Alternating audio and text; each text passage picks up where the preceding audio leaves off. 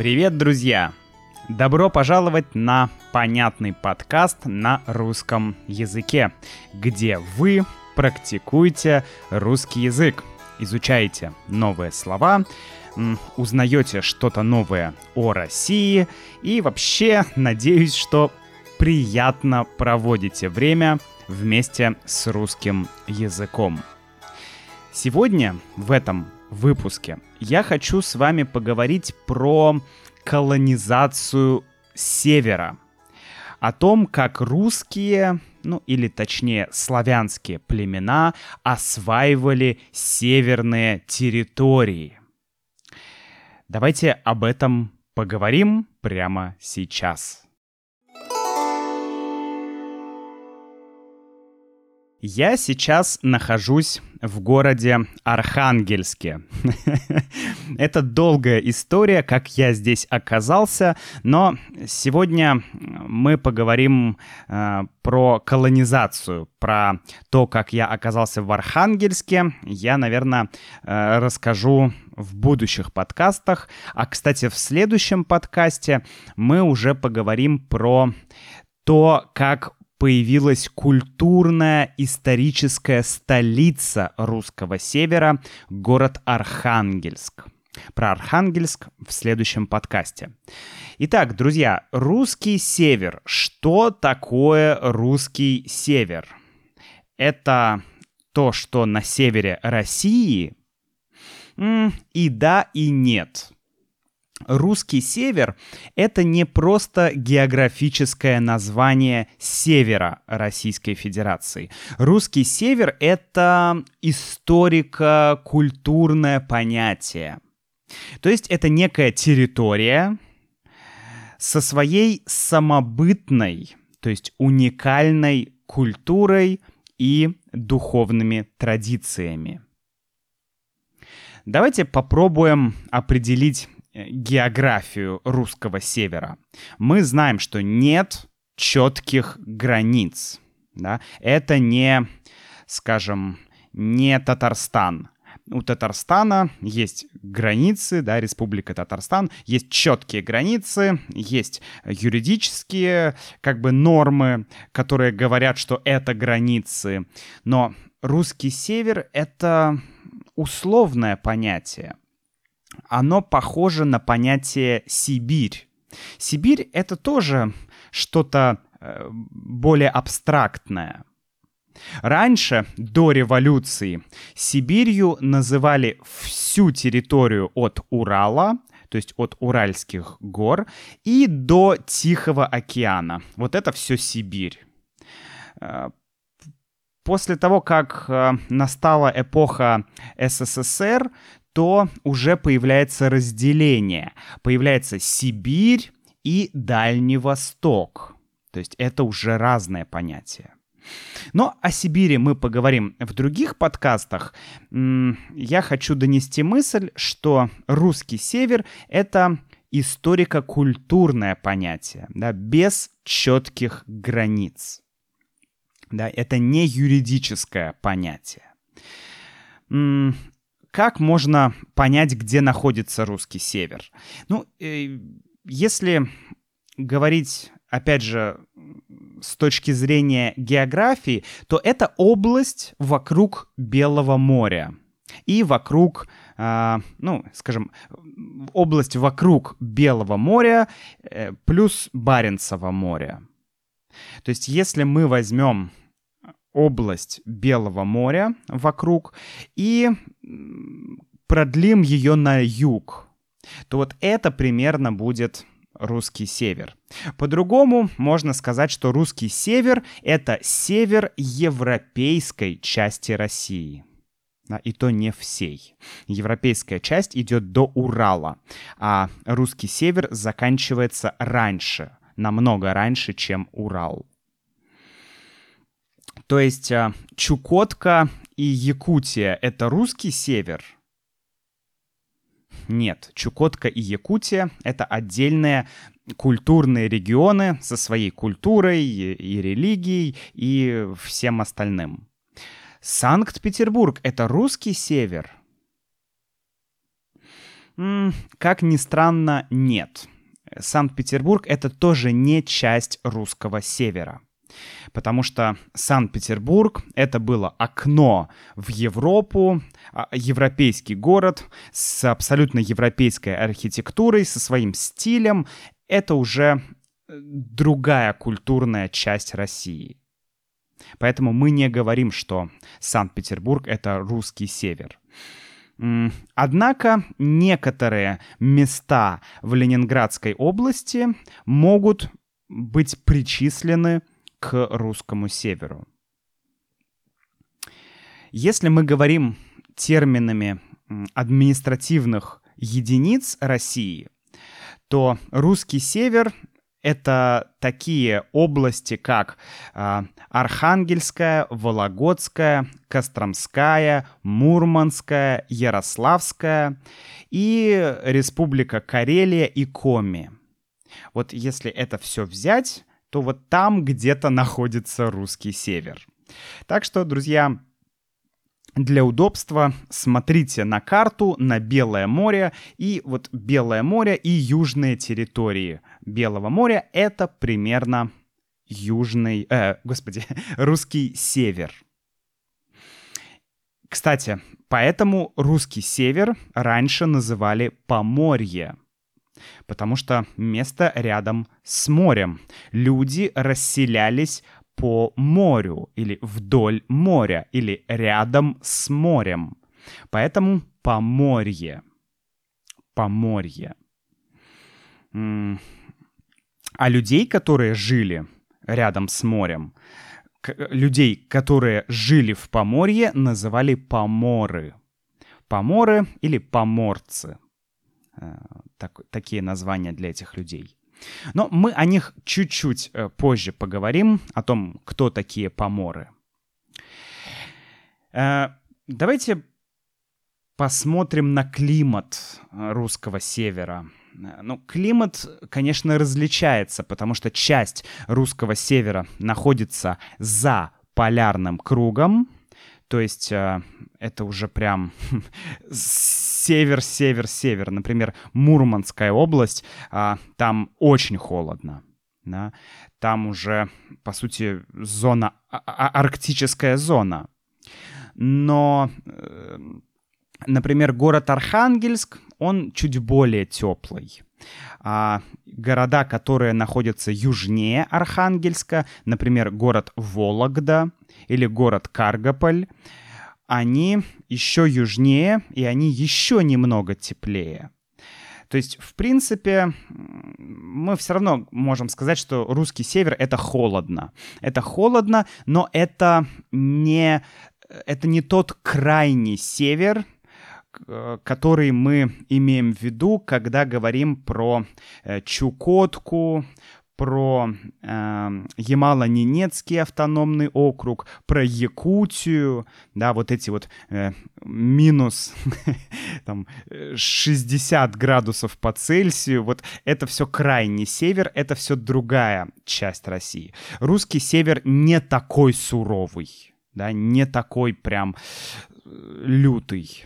Но, тем не менее, конечно, он холодный, он холоднее а, Москвы гораздо, он холоднее Санкт-Петербурга, но не такой холодный, как Якутия. Как выглядит русский север? А, я могу вам порекомендовать посмотреть мое видео, которое в ближайшее время выйдет. Я очень надеюсь, что я смогу, э, что я успею сделать видео про э, северный лес и показать вам, как выглядит северный лес. Но вообще, если мы говорим про природу севера, то, конечно, это леса. Огромное количество, огромные территории лес, огромные лесные территории, да, лес. Это озера, огромные реки, болота, это мох, хвойные деревья, такие как сосна, ель, пихта и так далее. И огромное количество летающих насекомых. да, комары,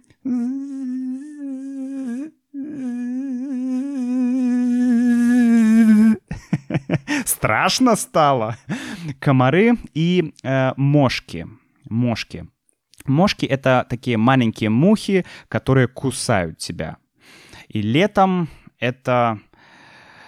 А, летом очень тяжело на севере, потому что э, вот этой, э, этих комаров и мошки очень много.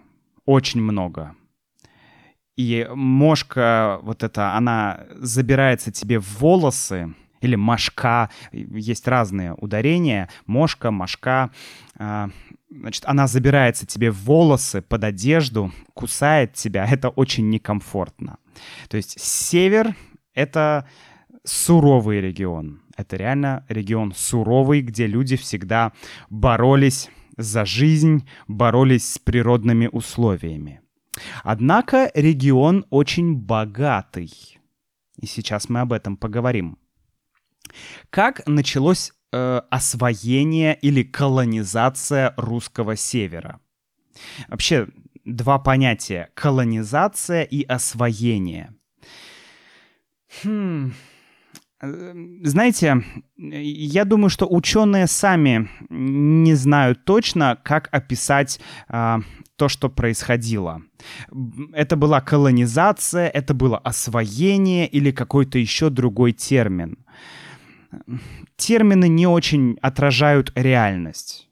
Да, термины не отражают реальность. Поэтому э, термин колонизация имеет э, чуть более негативный оттенок, нежели термин освоение. Осваивать территорию означает приходить на какую-то территорию, приносить туда цивилизацию э, и э, как бы давать какие-то технологии людям, которые там живут. Вот это освоение, да, такой более позитивный термин. Колонизация, ну, этот термин больше связан с угнетением людей. То есть ты пришел, здесь живут какие-то люди, ты их, не знаю, убиваешь или ты заставляешь их работать. Поэтому сложно сказать, э, как это было да, это была колонизация, это было освоение или это был захват земель, да, это уже скорее политический термин, потому что, ну, реальность, она все-таки сложнее, чем термины освоение или колонизация. Поэтому я буду использовать оба термина чисто в лексических, э, чисто ради того, чтобы вы услышали разные термины, да. Я не вкладываю в это какой-то политический смысл. Так вот, когда началось освоение русского севера. Давайте возвратимся на тысячу лет назад, даже больше, чем на тысячу лет назад, и вспомним, кто такие восточные славяне.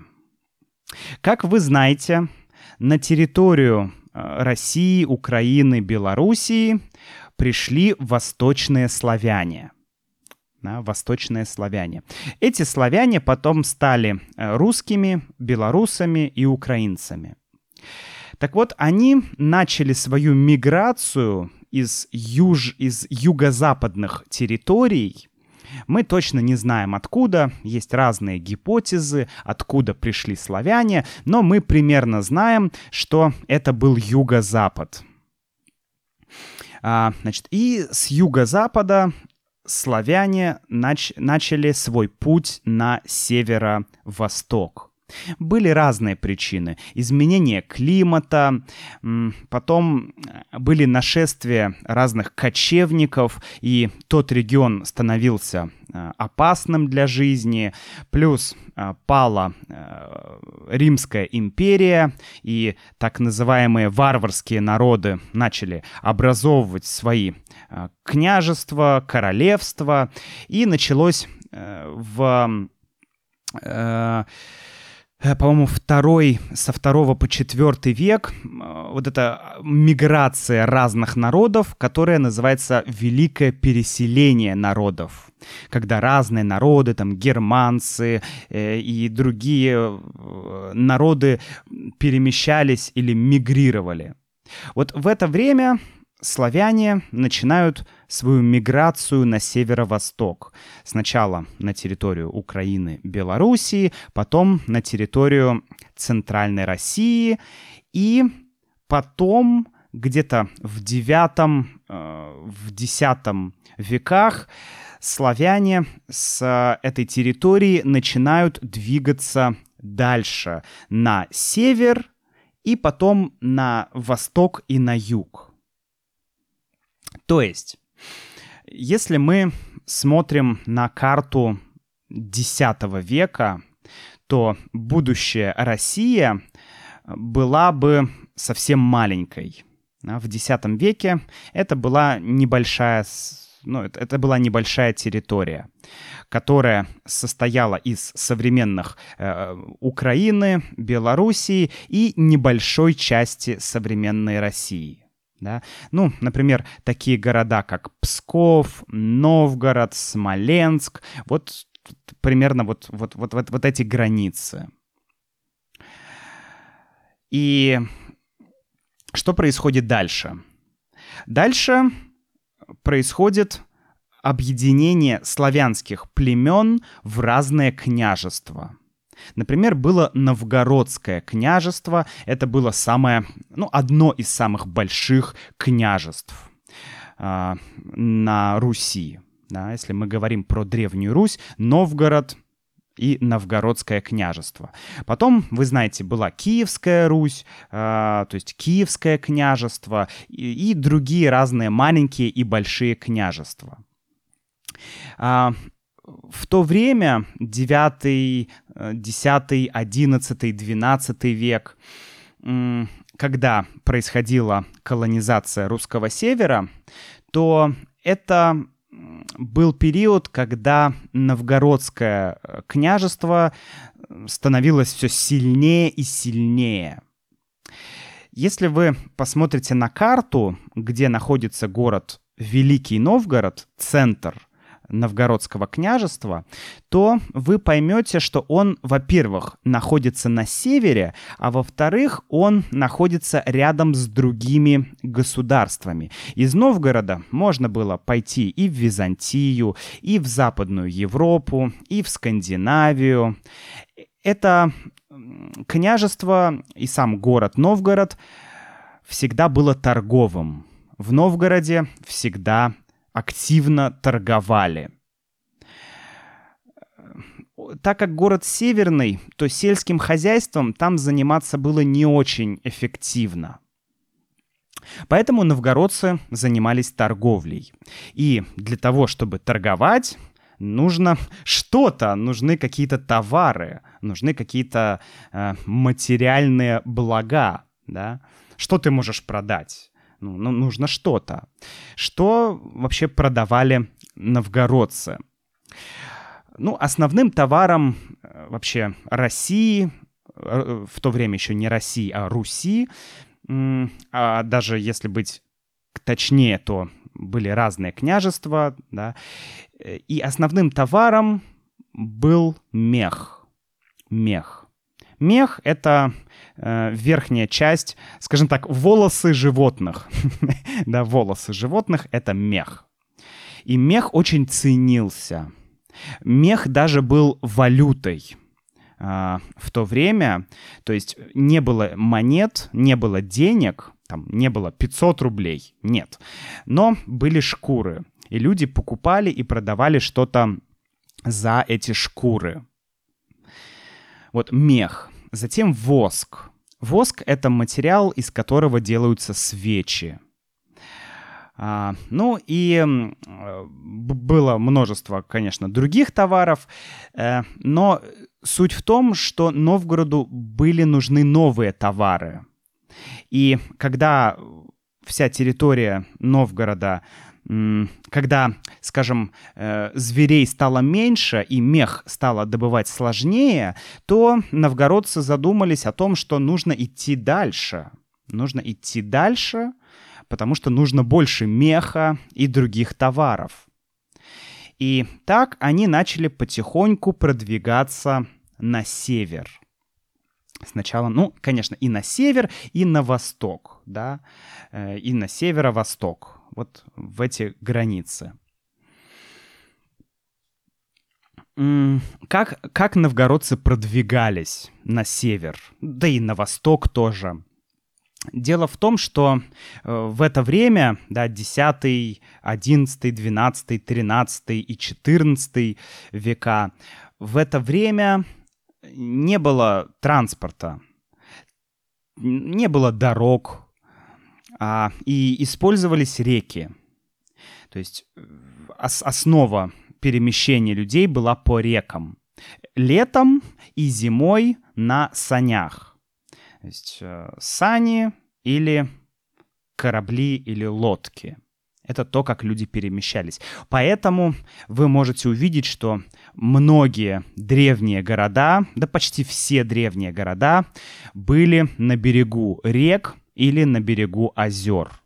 Потому что городу нужна вода, и река это, это транспортная магистраль.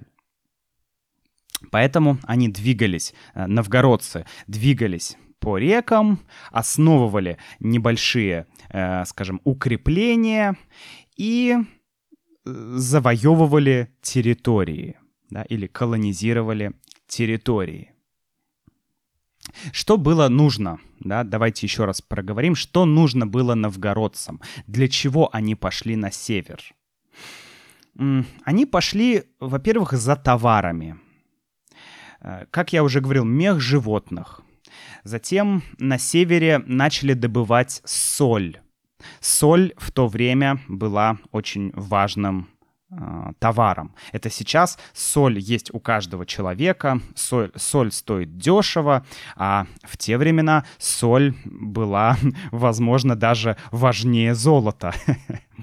Затем моржовая кость, кость моржа. Морж — это такое животное, которое живет э, в, в морях. Морж и еще есть тюлень. Uh, тюленей, uh, их множество видов разных тюленей, и тюленей, на тюленей тоже охотились, и э, шкуры тюленей, жир тюленей uh, очень активно использовали. Например, до изобре... ну, до появления нефти, до того, как начали использовать нефть, жир тюленей использовали в качестве там, мас... масел, смазок и так далее. Так же, как и жир дельфинов.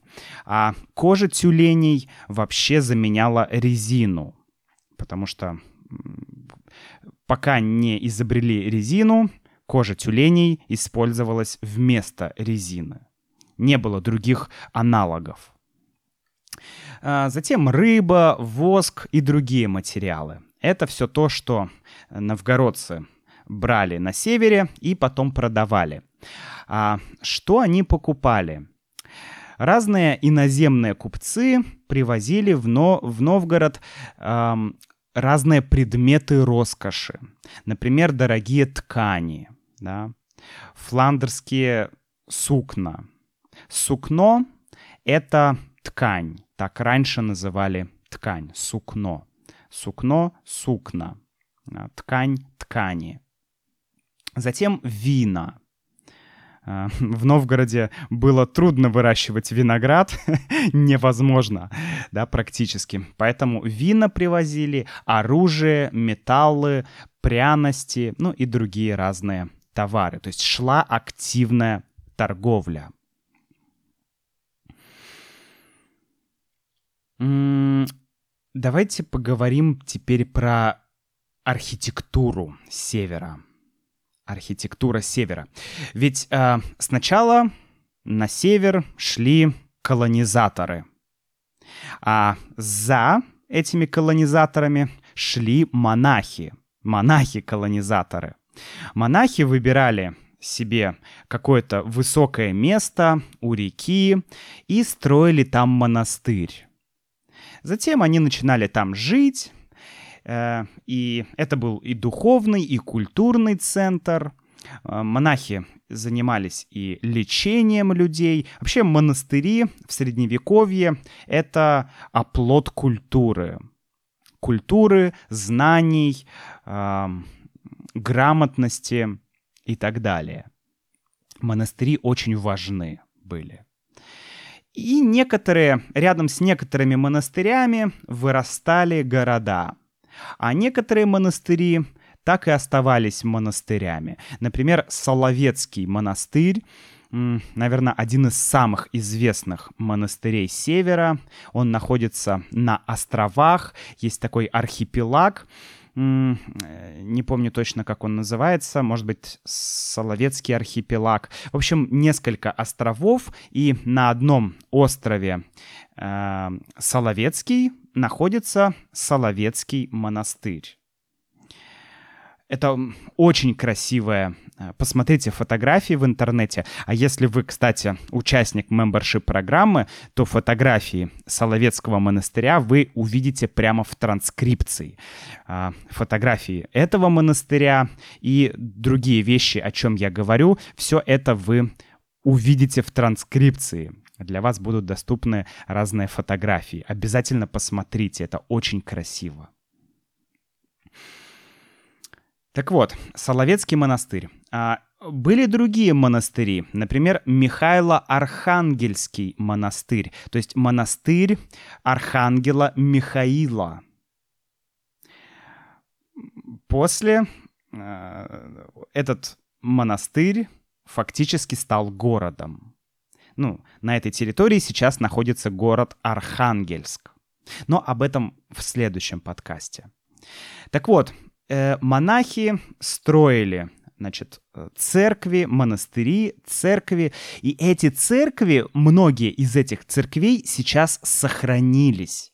Это удивительно, но вот это северная, северный климат, морозы, холодная погода помогла сохранить церкви, деревянные церкви. То есть это как морозилка.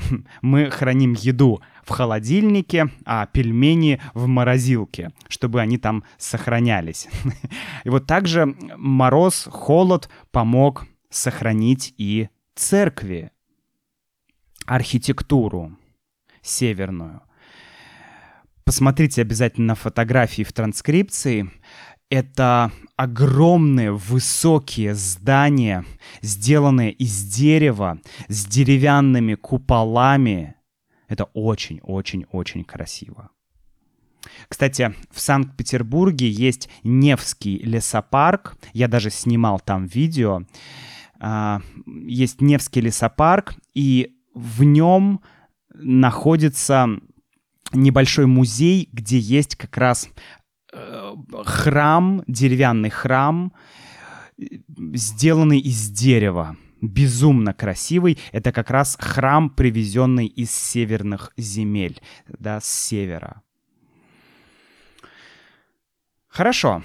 А, но мы остановились на том, что новгородцы пошли на север, да, или поплыли на своих кораблях, на своих лодках. Но кого они встретили там?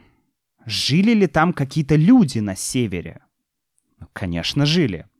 А, север был населен финно-угорскими племенами. Финно-угры мы их называем, финно-угорские племена. И, а, и, конечно, новгородцы начали общаться с этими э, местными племенами. У них были и войны, и конфликты, но и, конечно, взаимодействие тоже.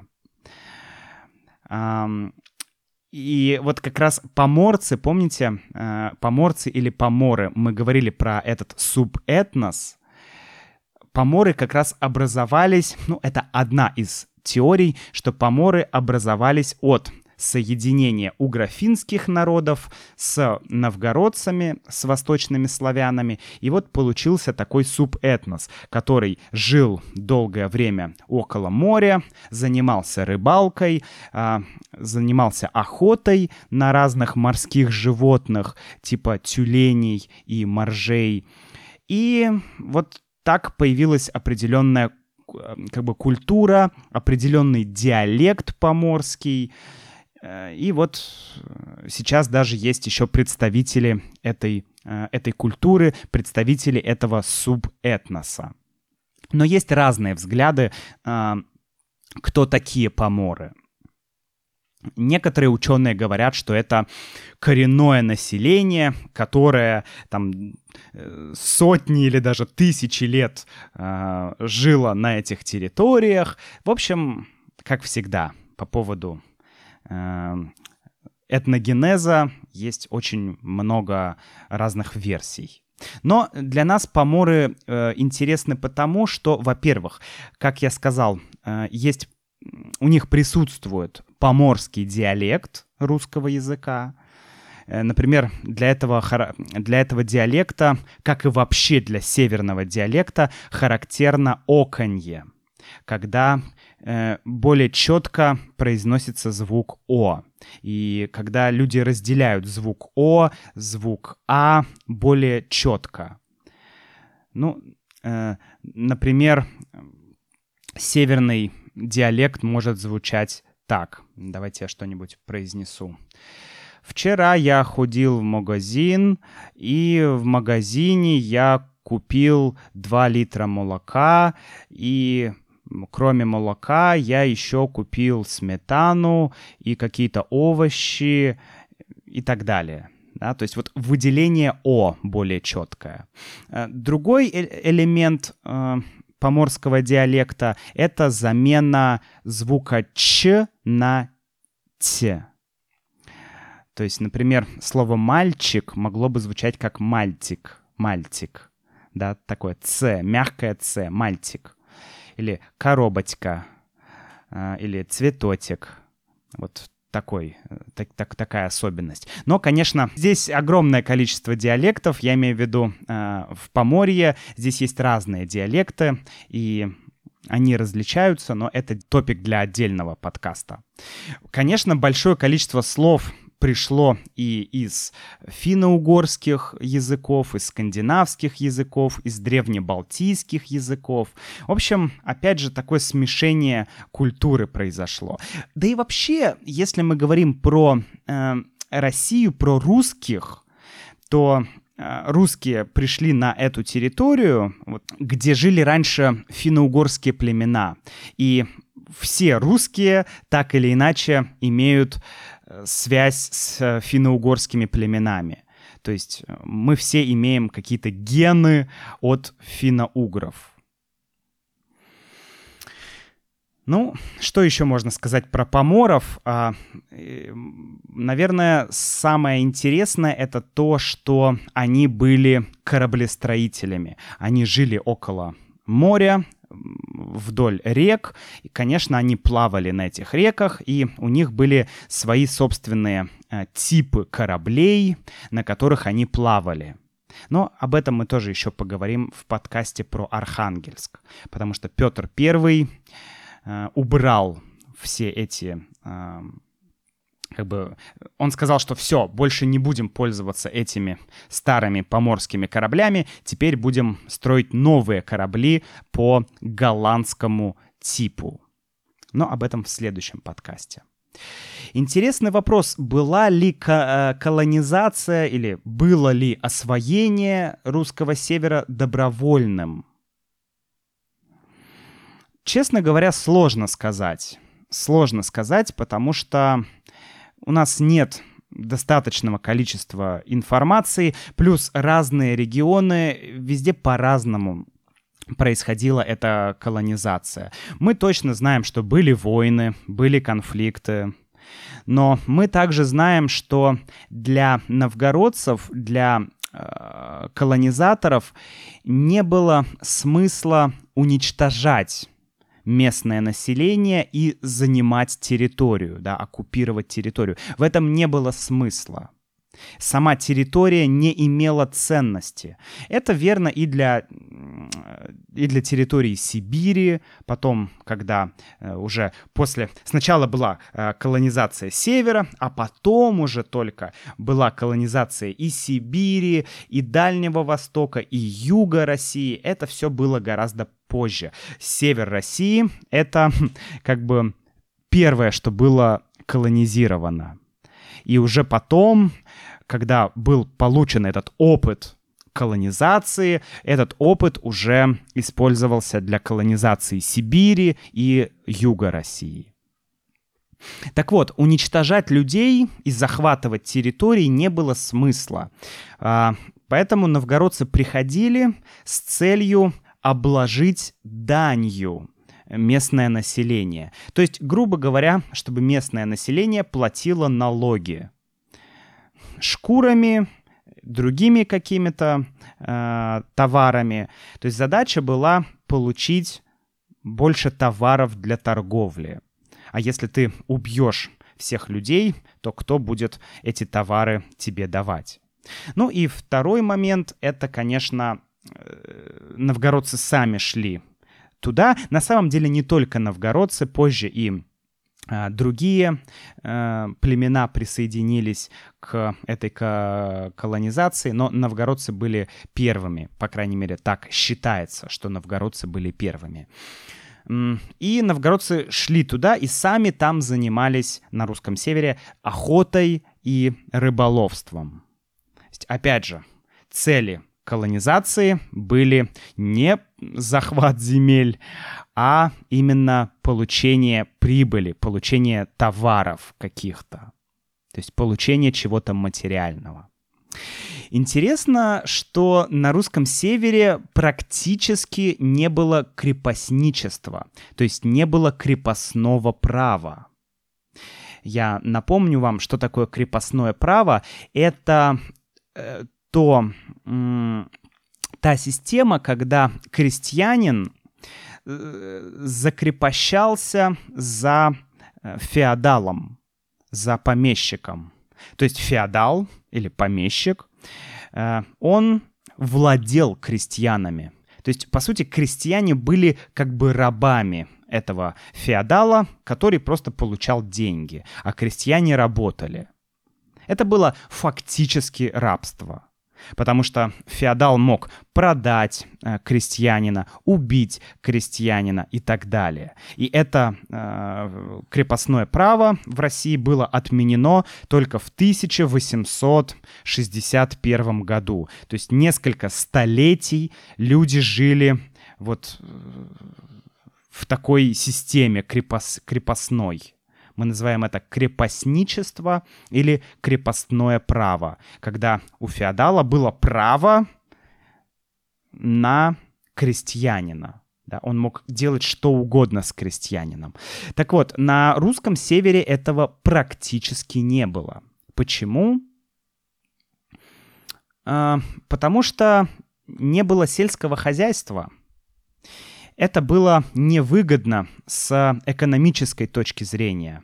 Это, знаете, как в Америке север и юг, да? Почему а, на юге было рабовладение, а на севере Америки не было рабовладения? Потому что а, американцы на севере более, э, скажем так, э, цивилизованные, более а, как это сказать, что они любили людей больше? Конечно, нет, это было невыгодно. Да? На севере Америки было не так выгодно держать рабов. Также и в России на севере на севере, на русском севере, было невыгодно заниматься сельским хозяйством, поэтому эта система крепостного права там просто не работала. Там были налоги, была другая система. Поэтому принято считать, что русский север, он такой очень вольный, очень независимый. Помните, в «Игре престолов» а, тоже были северные люди, и они тоже были такие свободные, всегда независимые. Ну, наверное, это какая-то общая характеристика севера, а, что это, это очень такой далекий регион, там тяжело жить, и многие люди не хотят жить на севере, не хотят туда ехать, поэтому, э, поэтому, ну, поэтому туда убегают все, кто по каким-то причинам не может э, жить в центральной части России, да. Например, э, когда была революция, и после революции в России началась гражданская война между красными коммунистами и белыми, то белые убегали на север. И север стал, русский север стал как бы оплотом э, белых. Старообрядцы э, тоже убегали от преследований на север.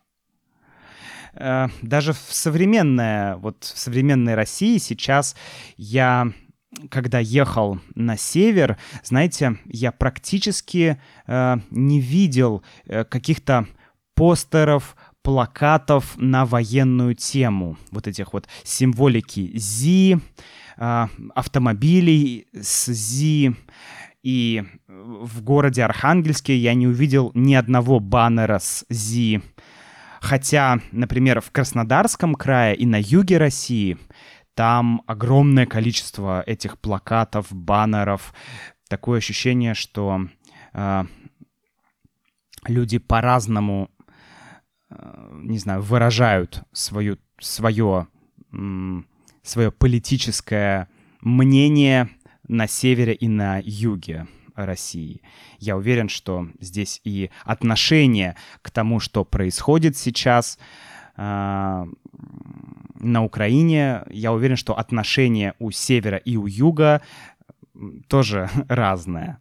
Но это, конечно, уже, наверное, социология, и тут сложно сказать, да, кто э, что думает, кто что считает. Но, тем не менее, друзья, на этом я хочу закончить этот подкаст, а, потому что в следующем подкасте мы еще поговорим и про русский север, и про Архангельск. Хочется в конце только сказать, что Э, вот я говорил про период Новгородского княжества, а была борьба в э, ну, 14-15 э, век, была борьба между Новгородским княжеством и новым Московским княжеством. И в 15 веке князь Иван III все-таки победил Новгород, покорил Новгород и затем начал покорять или подчинять себе русский север – и уже Московская Русь или Московия, уже новое государство,